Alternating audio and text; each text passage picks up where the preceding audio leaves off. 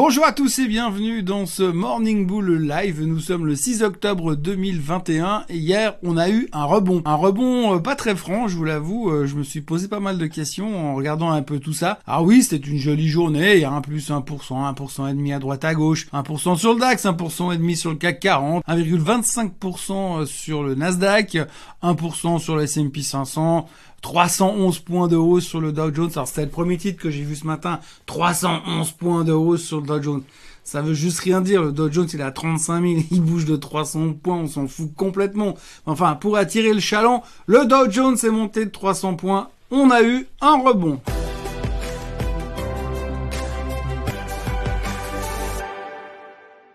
Alors oui, on a eu un rebond et je vous le dis, je me sens pas monstre à l'aise parce que euh, on a déjà eu des phases où finalement on a des mauvaises périodes qui sont en train de se pointer, on a des mauvais chiffres, donc vous avez une espèce de correction, une fois que le marché a digéré tout ça, on, est, on voit que la correction est derrière et qu'on peut partir à la reconstruction de quelque chose, mais aujourd'hui, la raison pour laquelle on a baissé, c'est une conjonction, une constellation finalement de mauvaises nouvelles ou de problématiques qui sont en train de nous arriver dessus. J'en ai déjà parlé cette semaine, je vais pas refaire la liste, mais donc tout ça nous pèse sur la tête et il y a rien, mais alors absolument rien qui a été réglé. Aujourd'hui, c'est même pire. On a le rendement du 10 ans qui remonte et le marché qui monte avec. Alors que c'est pas du tout logique. Hein. Je parlais l'autre jour de la relation entre le rendement du 10 ans et euh, des tech stocks. J'y reviendrai plus tard dans les réponses aux questions à la fin de la séance, à la fin de la, de la vidéo. Mais disons que pour l'instant, ça ne joue pas, ça ne fonctionne pas. Et ce marché, on sent qu'il y a c'est un rebond qui est relativement mou. Ce matin, on le voit, les futurs sont de nouveau en baisse. L'Asie continue à baisser parce qu'on a toujours peur de l'inflation. Inflation qui reste drivée par le prix du pétrole qui continue de monter. On a tapé les 79,45 sur le baril. On est en train d'aller chercher les niveaux pour casser les 80. Et ça, inévitablement, le jour où le baril va casser les 80, on va revenir de nouveau sur la thématique de l'inflation. Chaque fois que le pétrole monte, on dit que c'est un très bon signe pour les marchés. C'est un signe d'encouragement parce que ça veut dire que si il y a de la demande sur le pétrole, c'est qu'il y a de la demande dans l'industrie. Dans l'industrie, c'est que les gens consomment. C'est vraiment qu'on a un marché qui est en croissance. En revanche, en parallèle, forcément, si vous avez le baril qui monte, il y a forcément plus de demande, il y a forcément une augmentation des coûts à la pompe, puisque c'est le premier truc qui est répercuté immédiatement, et donc forcément vous avez de l'inflation. Il faut quand même bien voir, hein, chaque fois que vous allez faire le plein d'essence, quand ça monte, si vous le contrôlez un petit peu, chaque fois que le baril prend un dollar, ça monte à la pompe. Ça, c'est clair et net. Quand ça baisse, c'est pas répercuté parce que vous comprenez, comme ils ont anticipé puis qu'ils ont acheté beaucoup de stocks quand c'était très cher, eh bien ils ont pas le temps de vous répercuter les prix à la baisse parce qu'ils doivent d'abord écouler le stock qui était euh, très cher. Par contre, alors quand ça remonte, alors là ils ont plus de stock qui était bon marché, donc là ils sont obligés de vous facturer tout de suite très cher. C'est assez logique, mais c'est en tout cas pour ça que ça fait aussi un poids sur l'inflation supplémentaire. Un, poids sur l'inflation qui est ressenti aujourd'hui en Asie, les, les Japonais ont peur, le Nikkei est donc passé en mode correction puisqu'il a perdu plus de 10% depuis les plus hauts. Euh, enfin bref, quand je vois tout ça, de nouveau, je me dis ce rebond, il est quand même pas super franc. Donc j'ai plutôt envie de, quand même de rester un petit peu sur les pattes arrière. Hier, il y a des gens qui me disaient pourquoi il n'y a pas trop d'idées d'investissement aujourd'hui? Il n'y a pas trop d'idées d'investissement parce que pour l'instant, j'aimerais que le marché il se reconstruise. Pour l'instant, il est en phase dépressive et j'ai pas l'impression que le rebond d'hier soit la solution puisqu'il y a encore pas mal de choses qui nous pèsent sur la tête. Dans les choses qui nous pèsent sur la tête, eh bien, on a quand même euh, noté que la Fed, ça ne s'arrange pas. Alors la Fed, ça continue un peu à se bagarrer dans tous les sens. On a Madame la sénatrice, Madame Warren, qui a une tenté, qui est en train de, de, de courir après euh, Powell et lui mettre une pression euh, sans précédent. On a vraiment l'impression, quand on regarde un petit peu la presse financière aujourd'hui, qu'il faut commencer à s'habituer au fait que Monsieur Powell ne sera pas réélu. Et la grande question qu'on va devoir régler euh, ces prochains temps, c'est qui pourrait remplacer Monsieur Powell? Comme je le disais l'autre jour, plutôt un Dovish ou plutôt un Hawkish. Si on a quelqu'un qui est trop Hawkish, ça va pas du tout plaire au marché, ça va mettre une pression, un stress supplémentaire. En tous les cas, a priori, aujourd'hui, c'est pas qu'on a grand chose à, reprocher à Powell. Personne aurait voulu être au milieu de cette pandémie quand tout est en train de se péter la figure. Et puis il a fait ce qu'il fallait faire, il a obéi à Trump, il a baissé les taux rapidement pour essayer de soutenir l'économie. Et depuis, il ne fait que essayer de relancer surtout les marchés, mais aussi l'économie. Par contre, il y a ce problème, c'est que récemment, il y a deux gars de la Fed qui se sont fait coincer euh, parce qu'ils ont fait beaucoup de, transactions perso durant le rebond, comme quoi ils ont joué la tendance du marché, on va dire, mais ils disent qu'ils ont joué la tendance du marché, mais c'est vrai que quand vous savez exactement ce que va faire la Fed ces prochains mois, il est facile de se mettre long ou short sur le marché. Donc ces deux gars ont démissionné de la Fed, ça met la pression. Il y a une enquête qui a été ouverte pour dire est-ce que vraiment les gars ils sont complètement clean. Euh, donc du coup, c'est en train de tourner autour de ça et ça, c'est pas une bonne nouvelle parce que ça déstabilise cet organe qui est censé quand même maintenir une certaine paix financière et un soutien économique et ça, c'est pas une bonne nouvelle et ça va continuer à, à pousser parce que visiblement, Madame Warren, elle a rien d'autre à foutre en ce moment que de s'en prendre à la Fed. Et la Fed n'est pas le seul problème puisqu'on a toujours le plafond de la dette. Hier, on a Mme Yellen qui a parlé et qui a dit que si dans deux semaines on n'avait pas trouvé une solution, eh bien les États-Unis seraient en défaut, euh, qu'il y aurait une récession et que ce serait la catastrophe et qu'on allait tous mourir, qu'on allait commencer à chasser des rats pour les manger dans les rues. Enfin, c'est la fin qui se, présente devant nous. Mme Yellen était très négative hier en poussant sur tout le Congrès, en motivant cette espèce d'idiot politicien pour trouver une solution au plus vite parce que là, franchement, ça commence à Mais bon, comme on le sait, ce genre de situation, il est plus probable qu'ils vont nous faire sécher jusqu'au dernier moment avant de trouver une solution pour jouer les héros, encore une fois, une fois de plus. Donc le plafond de la dette n'est pas réglé, il y a des tensions à la Fed, l'inflation est bien présente à cause du pétrole. Euh, hier, quelqu'un m'a dit dans les commentaires en dessous de la vidéo comme quoi j'étais un vendeur de peur. Je suis pas un vendeur de peur, j'essaie simplement d'expliquer ce qui se passe en ce moment dans les marchés. Je peux pas vous dire ouais ça rigole, c'est trop cool, c'est génial, il y a que des bonnes nouvelles, ça cartonne. Non, il y a des choses qui sont problématiques, je suis obligé de vous le dire. Je parle tous les jours de finances. Si je vous dis euh, non non, euh, je, tout va bien, rassurez-vous les, rassurez-vous les gars, ça va bien se passer. Je peux pas vous parler comme ça. Il se passe des trucs compliqués. Donc oui, je dois aussi dire les choses négatives. Je me réjouis de vous parler que quand il y aura une belle météo, que les oiseaux chantent et puis que le soleil brillera de nouveau. Mais pour l'instant, je suis obligé de vous dire ce qui se passe pour de vrai dans les marchés. Donc c'est pas terrible non plus, même si hier on a rebondi quelque part. Parlons aussi deux secondes de Zuckerberg. On a beaucoup parlé de Zuckerberg dans le cas de la panne d'hier, d'avant-hier. Alors là, on a été tous coupés du monde parce que tout d'un coup, on n'a plus pu aller sur Facebook. Donc on a perdu la moitié de notre vie, quasiment. La moitié sur Facebook, la moitié sur Instagram. Et puis d'un coup, on s'est rendu compte qu'on arrivait à vivre sans les deux trucs. Néanmoins, euh, sur l'histoire de Zuckerberg, alors tout le monde est arrivé. Ah, Zuckerberg a perdu 7 milliards. Alors d'abord, il n'a pas perdu 7 milliards, il a un manque à gagner. Parce que la fortune de Zuckerberg est calculée avec le nombre d'actions qu'il possède. Et en fonction du nombre d'actions, eh bien ça fait des fluctuations. Quand Facebook prend 20%, il gagne beaucoup d'argent. En théorie, mais tant qu'il n'a pas vendu ses actions Facebook, eh bien forcément, il va pas gagner ou encaisser de l'argent.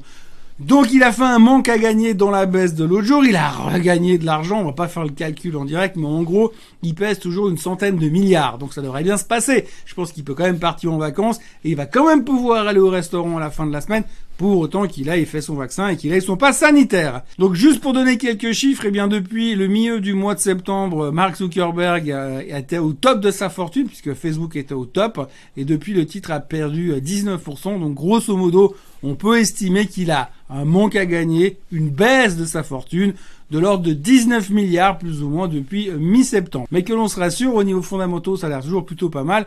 Et c'est pas parce qu'il y a euh, cette française Hogan qui est en train de parler partout en disant que Facebook c'est pas bien et puis qu'on va pouvoir transformer les réseaux sociaux si on veut euh, booster, ressortir le meilleur de l'humanité qu'il y a dans les, réseaux, sociaux, ça devrait passer et petit à petit les choses pourront se reconstruire en corrigeant quelques algorithmes probablement. Donc pour l'instant il n'y a pas non plus feu au lac, il n'y a pas non plus le feu au lac dans la maison Zuckerberg.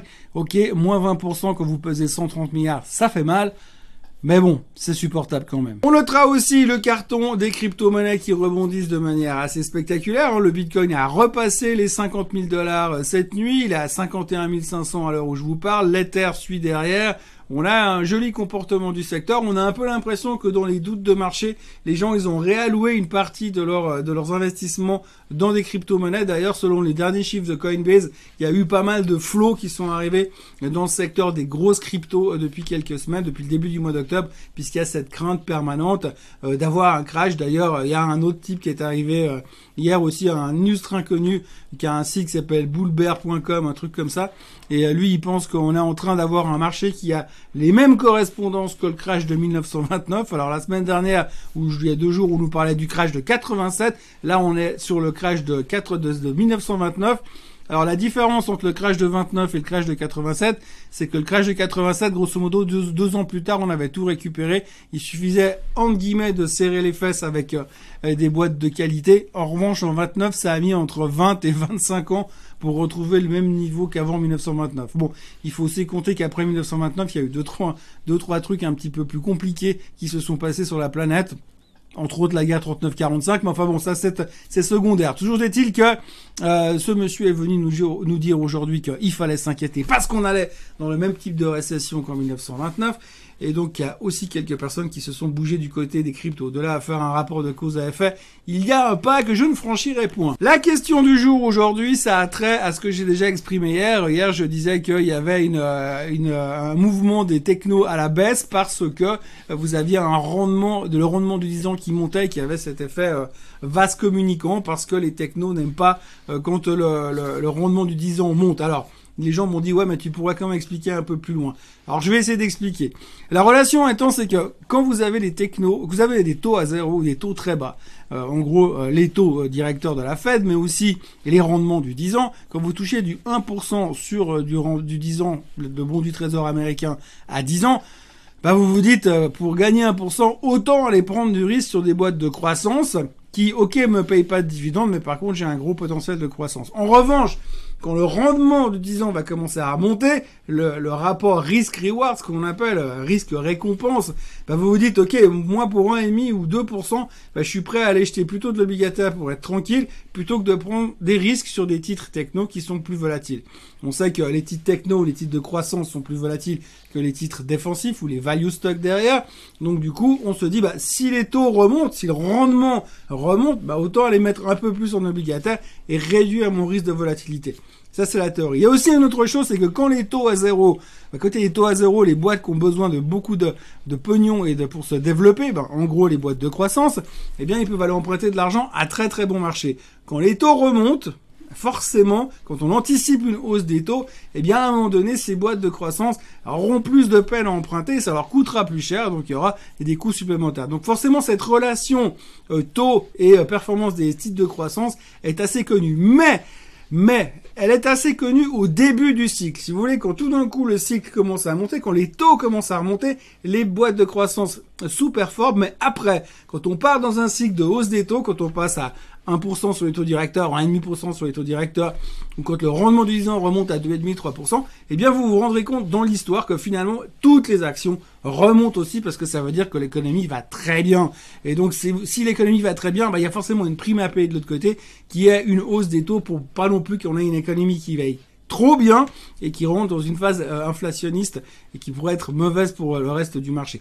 Par contre, au début quand on finalement on renverse la machine, on redémarre la machine, ce qu'on est en train de faire ici, parce que finalement le but aujourd'hui c'est quoi? C'est d'avoir un marché qui monte, une, économie qui se développe et des taux qui sont pas trop bas, mais des taux à zéro, c'est impossible parce que si on a une économie qui se développe trop vite, on va avoir une inflation galopante et on va avoir des problèmes. Donc c'est pour ça qu'au début de la phase de redémarrage des taux, on va dire appeler ça comme ça, ce qu'on vit aujourd'hui, eh bien à ce moment-là eh bien à ce moment-là, eh bien les technos ont toujours un petit peu de peine euh, parce qu'elles se disent bah, je vais me financer plus cher. les investisseurs ont tendance à se désengager des investissements à haut risque pour aller se mettre dans des trucs un peu plus confortables. Et c'est pour ça qu'il y a des fois intraday cette espèce d'effet de, de vase communicant. Ce qui est un petit peu ridicule parce que franchement, si vous regardez par exemple vous prenez l'exemple d'une boîte qui s'appelle DocuSign. Eh bien, si vous prenez DocuSign aujourd'hui, quand vous regardez un petit peu, elle a, elle s'est pris une volée ces derniers temps, elle a perdu 20%, et on dit que grosso modo, la plupart des analystes ont un target 30% plus haut dans les 12 mois. Donc ça veut dire que si vous achetez du DocuSign aujourd'hui, puis que vous attendez 12 mois, si les analystes ont raison, si, ça fait beaucoup de si, hein, eh bien euh, on va euh, récupérer 30% sur 12 mois. Par contre, si vous achetez du rendement du 10 ans simplement à la place, bien à la place d'avoir vos éventuels 30% de rendement, vous aurez 1,5% sur le 10 ans américain pour autant que les USA fassent pas défaut dans 15 jours. Donc du coup, la différence entre les deux, elle est quand même diamétralement opposée. D'un côté, vous avez un espoir de faire 30% ou de perdre 30% ou plus. Et de l'autre côté, eh bien, vous avez une quasi-certitude si les Américains font pas défaut, de toucher 1,5% sur euh, le 10 ans. Je pense que le gap, l'écart entre les deux est énorme. Donc c'est pas toujours forcément très vrai et très logique comme explication, mais c'est un petit peu les seules choses qu'on peut pointer pour dire c'est pour ça que ça se passe. Mais ce qu'il faut retenir, c'est que ça se passe au début, mais que sur le long terme, bah, c'est pas pareil. Sur le long terme, ça s'ajuste d'une hausse des taux progressive, tranquille et bien faite est plutôt saine parce que ça veut dire que l'économie va bien et est en pleine forme et va continuer à se développer. Voilà, c'est tout ce que je pouvais vous raconter aujourd'hui. N'oubliez pas de vous abonner à la chaîne Suisse Côte Suisse parce que c'est pas parce qu'on a passé les 10 000 que maintenant faut arrêter. Non mais ça va très bien, on est à 10 350 abonnés. On continue comme ça, donc si vous n'êtes pas abonné, n'hésitez pas à vous abonner. Euh, n'hésitez pas à liker cette vidéo et à la partager si ça vous a plu. Et puis autrement, ben, nous on se retrouve comme d'habitude demain matin pour une nouvelle vidéo sur le monde merveilleux de la finance. Passez une très belle journée. Bye bye.